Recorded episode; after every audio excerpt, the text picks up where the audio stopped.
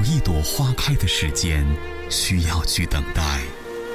于等待中，细听花开的声音。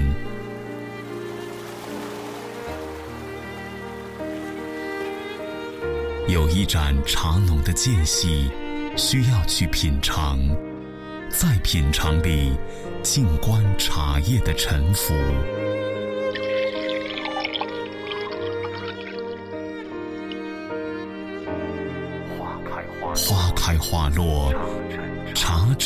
沉茶浮，心情积蓄，味道几何？如果可以，就让我们一起去流浪，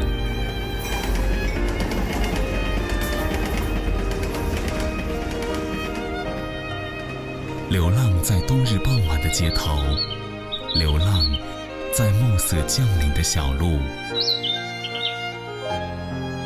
乐音网络广播电台，带你一起去流浪。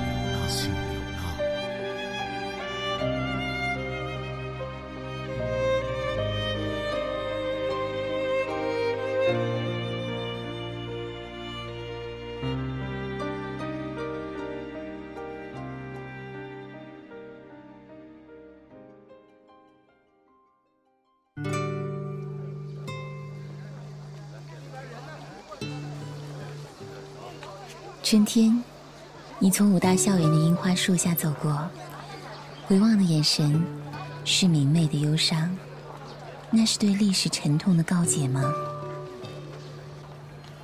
夏天，你在汉口的江滩漫步，路上行人如织，你遇到了一条鱼，它来不及要告诉你它的故事。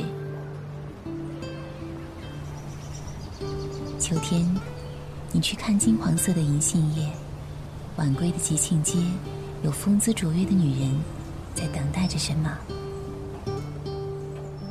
冬天，你看见黄鹤楼上飘零着白雪的痕迹，那些风流墨客，似乎还在遥望浩荡长江，用以你的诗篇，写下异乡的落寞。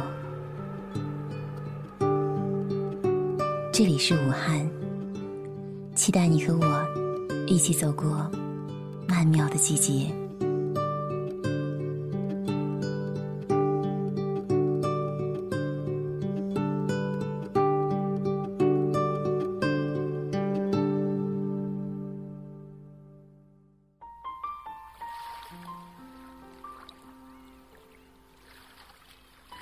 我是一只鱼，没有名字，没有年龄，我每天。游弋在长江的深水中，那里有肥美的水草、松软的泥土，还有漫无边际的黑暗。有时候我会浮上来一些，这样依稀可以看到透过水层的光线射下来。它太刺眼了，我还有点不习惯。我更喜欢傍晚的时候出来看看，夕阳的颜色好温暖。岸边有星星点点的亮光，那是人类的灯火。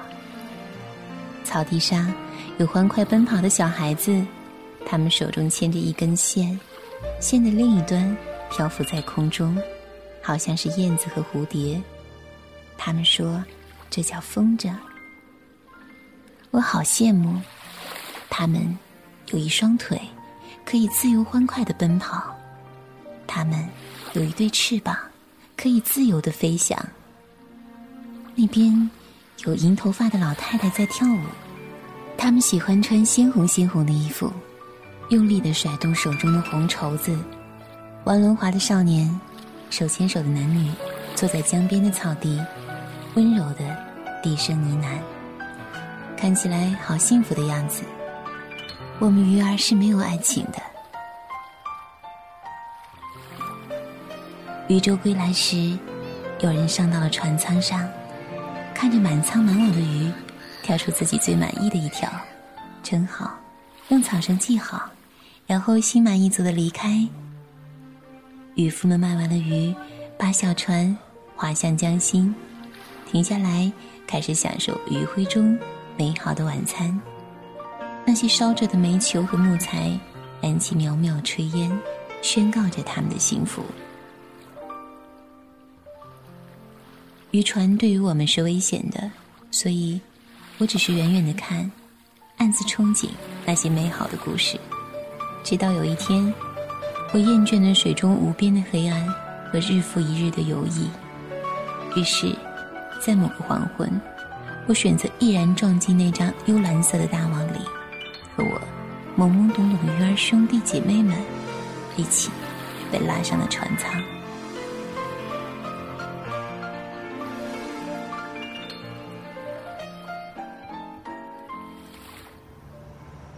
随后，我来到一辆三轮车的后车水箱里，在满是人流的地方穿行。哇，好多人，好热闹！兴奋又紧张的时候，不由自主跳出了水箱。我从三轮车的后车厢跌了下来，看着继续前进的三轮车的背影，使劲的叫：“喂，你丢下我了！”可是他一点也听不到我，加大马力朝前开去，离我越来越远。没有了水，我的呼吸变得困难。我想，难道我就要死去了吗？我还没看够呢。傍晚的霞光散去，漫天的星辰淡淡的，和我潜到水面所看到的没什么不同。我无力地趴在干燥的沥青路上，身边有川流不息的人群，却没有人注意到我。我的声音越来越微弱，我好想告诉你。我在这里，我只是上岸来，想看看另一个不同的世界，不属于我的世界，从很深很深的水底。每次在无边的黑暗中探寻着水流的方向时，我就好想知道水以外的世界。我的世界从不下雨，我的世界没有哭泣，我漫无目的的漫游在黑暗中。没有方向，没有结果。一个男孩走过来，蹲下来问我：“是你在说话吗？”“是我是我。”我挣扎的回答，欣喜若狂。可是他离开了，我有点绝望。还好，他又回来了，带来了一只塑料袋，袋子里有满满一袋的清水，然后把我捧起来。放到水中，我又能活蹦乱跳了。我问他，能不能带我看看这个世界？他笑了。然后，我们在满是人潮的汉口江滩边走动。他说，那些不动的古铜的人是雕塑，那些光亮的地方因为很多人抚摸，所以特别锃亮。还有那边竖着牌子的古铜色人，虽然也一动不动，却是真人扮演的。如果你向他身前的小框子投币，他们也许还会为你跳一段舞。还有路边那些房子真漂亮，他告诉我说，那些红砖房是原来美国的领事馆，现在的武汉市人力资源市场。那边暖黄色灯光的尖顶建筑是曾经的德国领事馆，现在的人民政府建筑群。宋庆龄的故居是那幢白色的建筑。他对我说：“我的世界，那条长江，从这个城市的西面奔腾而来，与汉江汇合，然后这座城市就被人们分为了武昌、汉口和汉阳三个镇。东汉末年的时候，荆州的刺史刘表在江北汉阳的龟山筑河越城。到了三国时，孙权在南岸夏口修筑了水军基地，那是个训练水上兵士的地方。”后来，这座城市从武胜门到文昌门一带就开始兴旺起来。到了鸦片战争后，很多国家在这里修了领事馆，建了租界，汉口成了通商口岸。这些故事都很好听，是我从未知道过的世界。可是，又离我好遥远。我还是开始怀念起我原来的那个世界，那个充溢着水。无边黑暗的地方，他俯下头对我说：“你在想什么？”我想承认，又想否定。我说：“我生活在没有光亮的深水里，每天都漫无目的的游弋，太无趣。所以，我想找寻我的目标，看看外面的世界，你们的，跟我的，会有什么不同？他说：“其实，我们的世界跟你的一样，没有目标，没有方向。小时候，不情不愿松开父母的手，坐上开往学校的巴士，在还没明白学习究竟是什么的时候，匆匆毕业；在还没准备好的时候，走向工作。”又在寂寥无趣的办公桌前打发漫长的一天又一天。我们很多人穷极一生，也不知道追求的是什么。也许这一生之中，我哪里也不用去；也许我从不需要努力争取什么，日子也可以过下去。可是啊，我也会想，我能不能更有作为一些？譬如说，拯救世界。世界上，是不是还有某一个角落在无休无止的战争？冲撞的头破血流的战士为了革命理想而拼搏，而地球的另一端，脸上涂着彩色植物浆汁、戴着羽毛的印第安首领，坐在独木舟上穿越过潮湿的亚马逊雨林。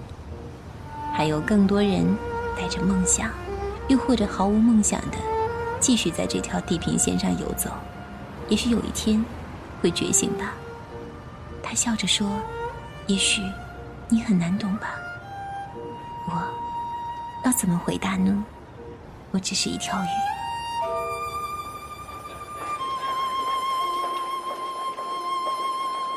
咖啡店里依然温暖，人声吵杂。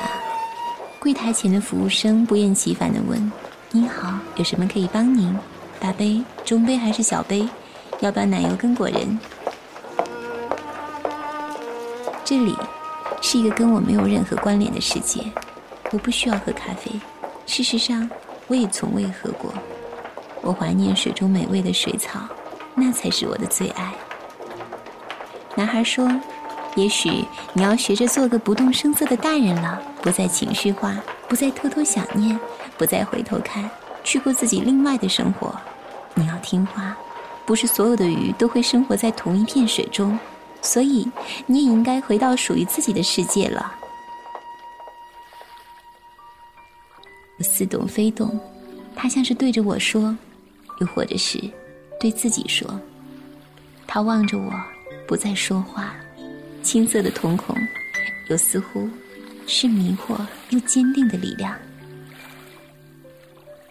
他带我来到江边，把口袋的水轻轻倾倒在江水中。我顺利的游出来，我要回去了，回到那个无边黑夜的地方，那才是属于我的地方。也许偶尔，我还可以再次浮出水面，远远张望你们的世界，感谢你带我的美好旅程。那些江水拍打着岸边岩石的声音，听说很像海的声音。海，虽然。我一辈子都没有去过，可是我依旧喜欢这里，这个让我可以安心的地方。也许你没有拯救世界，但你拯救了我的世界。我想对你说。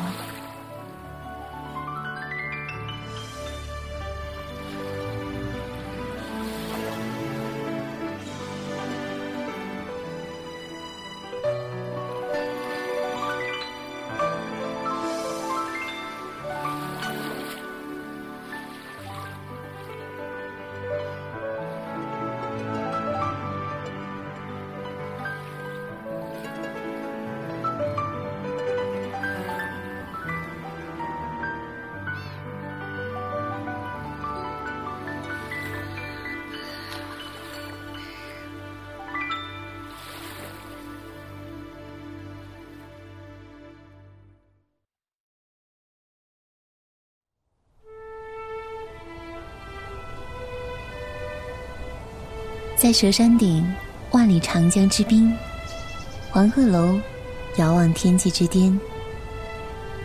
现在的黄鹤楼是一座收费的公园，除了黄鹤楼，还有白云阁，有紫竹院，有岳飞亭。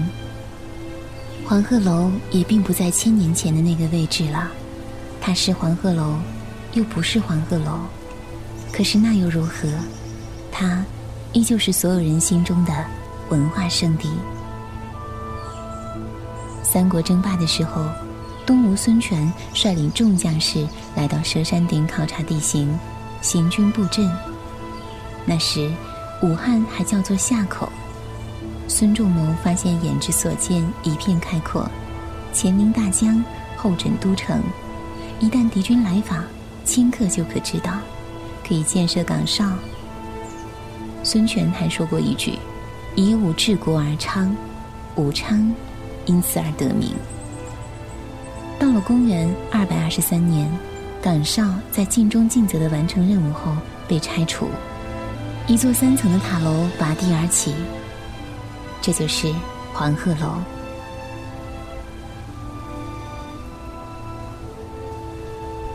关于黄鹤楼，还有另一个传说，说是有一名衣着褴褛的道士，为了报答酒馆主人的无私款待。离去时，随手抓了桌上的瓜皮，在墙上画了一只鹤，青色的瓜皮经久变成了黄色，那只鹤成了黄鹤。每当座上的客人拍手歌唱的时候，黄鹤就从墙上飞下来，迎着旋律节奏婆娑起舞。从此，酒店生意兴隆。直到十年后，道士再次来到这里，他摸出一支玉笛，吹奏几曲。朵朵白云从天空中飘落下来，墙壁上的黄鹤也飞出来，道士跨鹤乘云而去。于是这座楼被称为黄鹤楼。这个传说不知道是不是真的，但是却从遥远的古代流传下来，让这样多的人流连至今。黄鹤楼一带逐渐繁盛起来，做餐饮的人，做小买卖的人。八方的游子和诗人都先后来到这里。到了唐朝初期，落魄的秀才崔颢流落到这里，他也跟古代的文人墨客一般，登临黄鹤楼，望着滚滚东逝去的长江，心中浮现出浓浓的思乡之情，写下了流传千古的诗文：“昔人已乘黄鹤去，此地空余黄鹤楼。”黄鹤一去不复返，白云千载空悠悠。晴川历历汉阳树，芳草萋萋鹦鹉洲。日暮乡关何处是？烟波江上使人愁。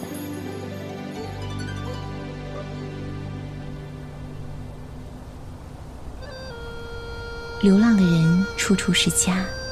又处处不是家。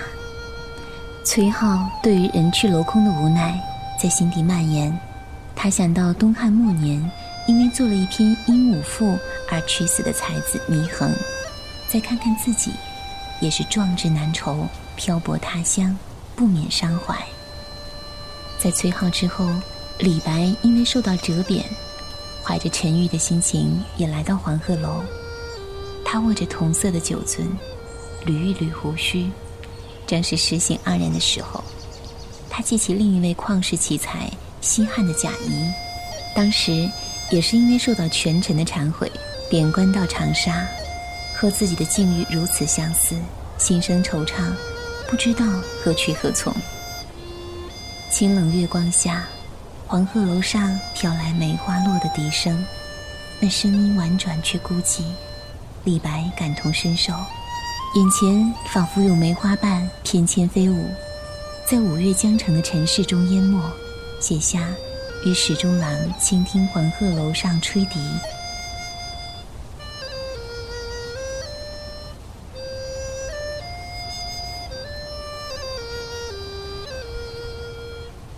又一次夕阳西下，李白与挚友孟浩然在黄鹤楼上依依惜别，写下了另一首千古名颂。黄鹤楼送孟浩然之广陵。李白写送黄鹤楼的诗句很多，可是相比崔颢的名句，总是自愧不如，于是才有那句“眼前有景道不得，崔颢题诗在上头”。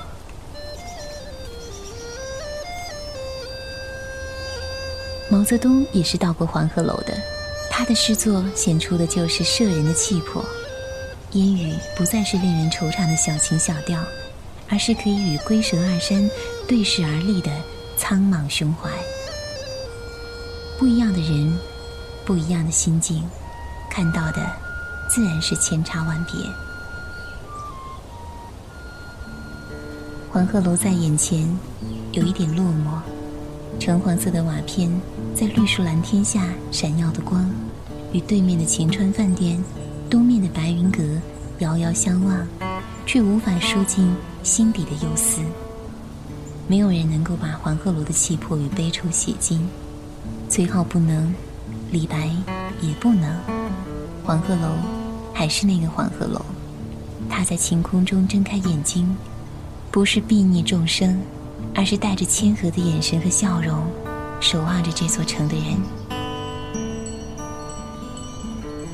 屋檐下的风铃随风摆动，发出一连串清脆的声响，缠绕着千古的情怀。在千古的岁月中，黄鹤楼经历了无数次生死劫难，却又一次次浴火重生。黄鹤楼还有着太多故事，任凭后人书写评说。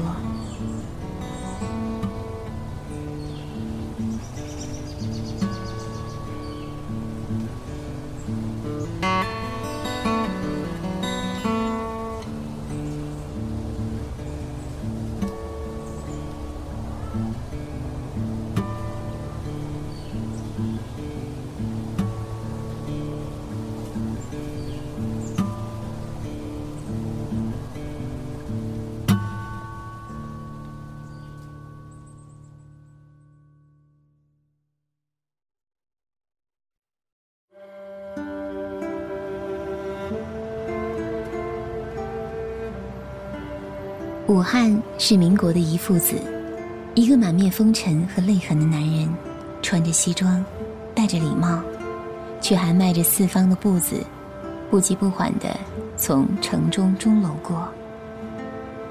这里有风花雪月的洋场，尖顶圆柱的巴洛克式楼，还有挤在小小制冰厂里勤奋工作的小工。一切都是过去式了。可是再提起时，嘴角仍有掩藏不住的骄傲，内心却隐藏着满目疮痍的伤怀。在武汉武昌区的跃马场广场北段，有一座辛亥革命博物馆，是中华民国军政府鄂军都督府旧址。因为旧时是红墙红瓦，所以武汉人都叫这红楼。这里。也是中国第一个共和政权的诞生地。在辛亥革命博物馆，你仍可以看到许多关于辛亥革命的珍贵文物，从字画、瓷器到近代名人家谱，无一不是过去那段峥嵘岁月的见证。一八八九年，张之洞在这里惨淡经营着二十年来的湖北新政，可是。国际资本到底涌入了这座内陆城市，洋务运动逐步推进，各种官督商办企业和民间资本开始不断活跃，武汉繁荣了。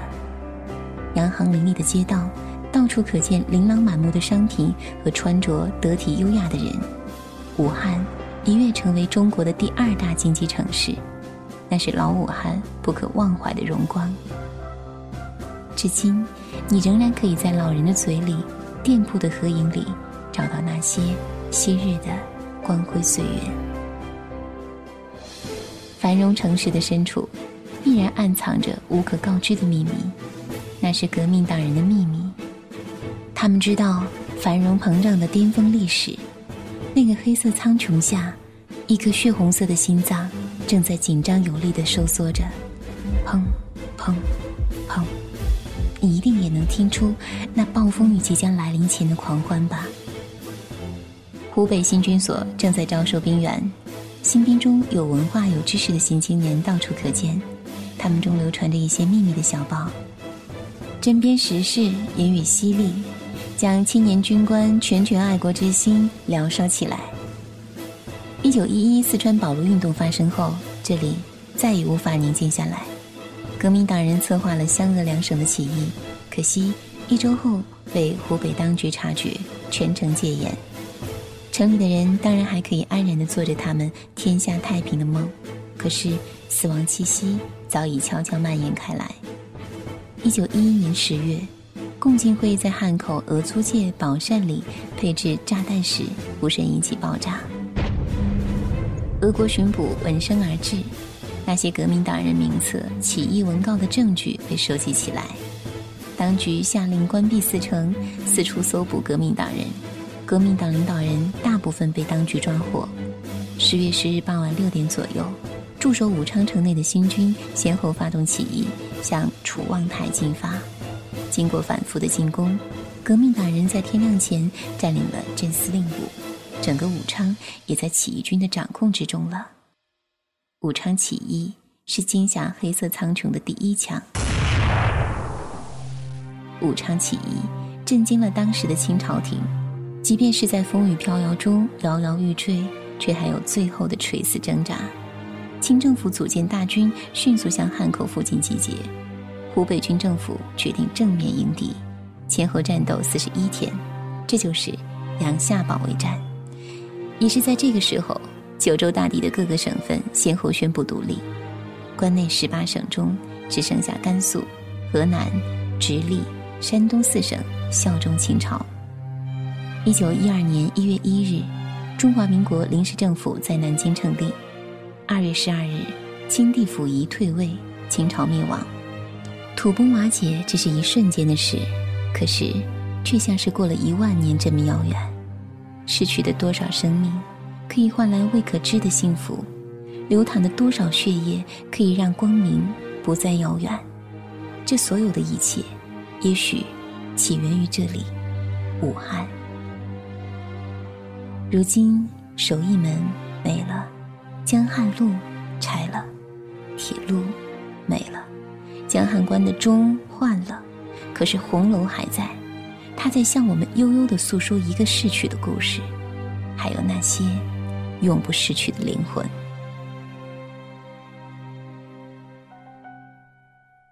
武汉，并不需要宣告国际大都市的虚张声势，这里本来就有太多的古韵沉淀，有太多的斑斓泪痕。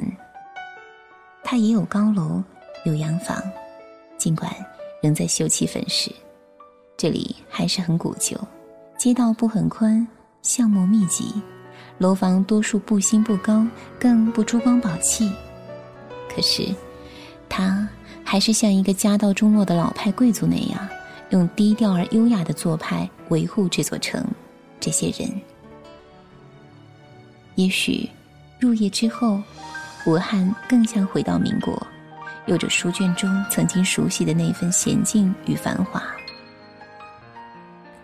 徜徉在汉口江滩路上那些西式的楼房之间，张望着满目满街的霓虹灯和招牌，勾勒出那些优雅的圆弧和尖角的屋顶，点染着我的心。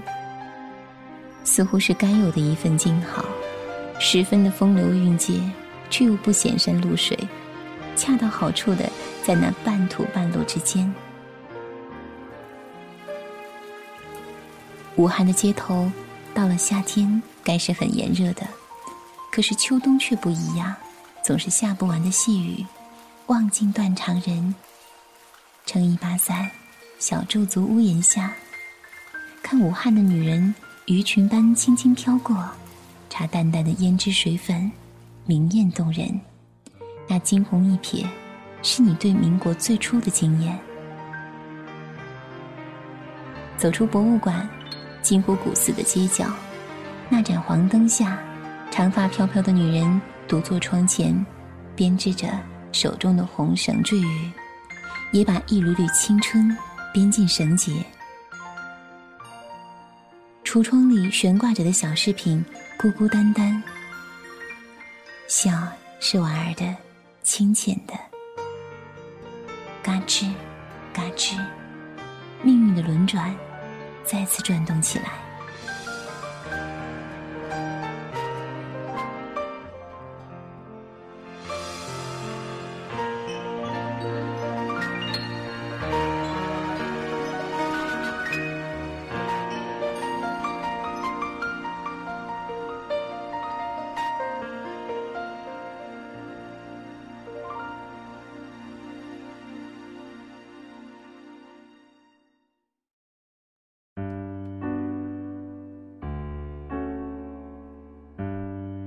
离去是为了再次归来，告别是为了再次相聚。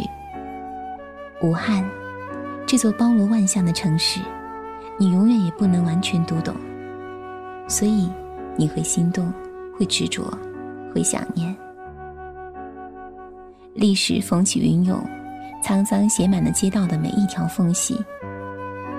沧海桑田变幻，年轻的脚步跳跃在时光的前头。青春张开一双双翅膀，温暖着人群里流浪的心。你在想什么？你要忘什么？很多东西在心中缠绕很久，却永远不会有真正的答案。嘿，我们走吧。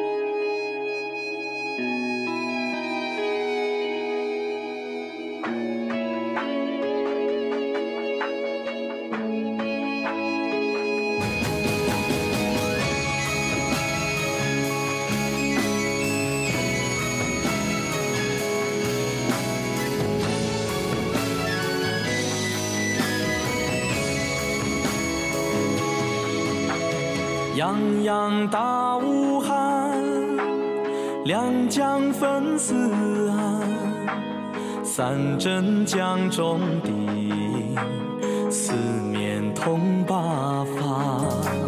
城在江水上，湖荡城中央，一树梅花样，满城金花香。乐音网络广播电台开播了！乐音网络广播电台现面向全国招收网络主播 DJ，只要你有梦想、热爱播音，乐音网络广播电台就期待您的加入。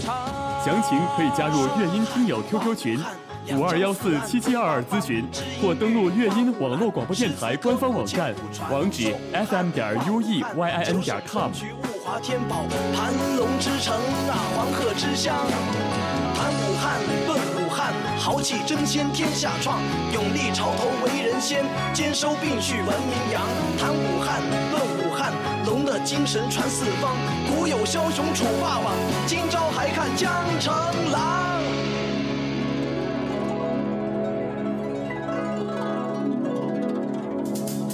城在江水上。湖荡城中